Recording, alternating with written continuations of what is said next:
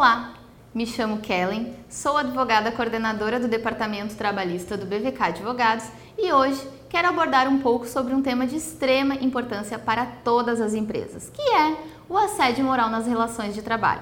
Você, empresário, já parou para pensar um pouco no assunto, no que de fato configura assédio moral e quais são as consequências dessa conduta na sua empresa? Qual será o limite entre uma cobrança normal e o assédio?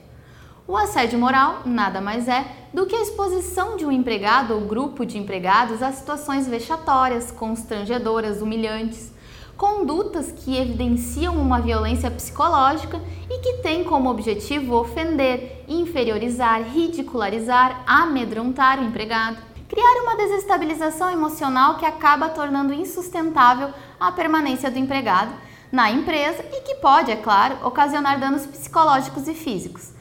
Na prática, são situações como xingamentos e humilhações na presença de outros empregados, apelidos constrangedores, piadas e brincadeiras que extrapolam os limites da razoabilidade e que ofendem o empregado em sua integridade como ser humano. Para caracterizar o assédio moral, é necessário que a conduta seja frequente, aquele ato repetitivo, ou seja, chamar a atenção do funcionário e exigir que ele cumpra determinado objetivo por si só não caracteriza o assédio moral o qual estará presente se o empregado reiteradamente sofre humilhações e constrangimentos. E quais são as formas em que pode ocorrer o assédio moral? Será que é apenas entre superior hierárquico e subordinado? A resposta é não. O assédio moral pode se manifestar de diferentes formas, como por exemplo, entre colegas de trabalho que ocupam uma mesma posição hierárquica, aquele que é praticado pela própria instituição que atua com métodos de violência psicológica baseado em uma política de medo e ameaça, e ainda o praticado pelos subordinados contra o seu superior hierárquico. E quais são as consequências quando ocorre assédio moral na sua empresa? O assédio moral, além de criar um clima ruim no ambiente de trabalho e, consequentemente, uma produção deficiente, já que o empregado acaba se preocupando mais com o eventual ataque do que com a sua própria produtividade, pode gerar consequências mais graves, como baixa autoestima do empregado, que o leva à depressão, estresse pós-traumático ou burnout. E, restando comprovado o assédio, não somente será a empresa condenada ao pagamento de indenização por assédio moral, como também responsabilizada por eventual incapacidade do empregado, seja temporária ou permanente.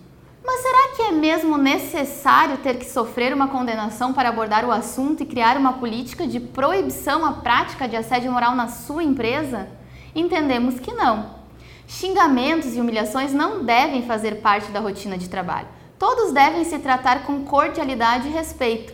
O assédio moral deve ser assunto de debate e abordagem dentro das empresas de forma a conscientizar e prevenir o comportamento de todos os empregados, sejam gestores ou não.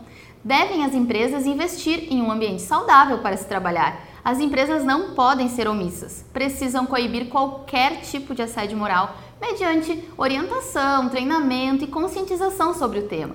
A LGPD, assim como o Compliance, por exemplo, são mecanismos eficientes para combate a condutas como esta. Gostou do nosso conteúdo? Se inscreva no nosso canal no YouTube. Nos acompanhe no Spotify, no nosso canal BVKcast e também nas redes sociais, Instagram e Facebook.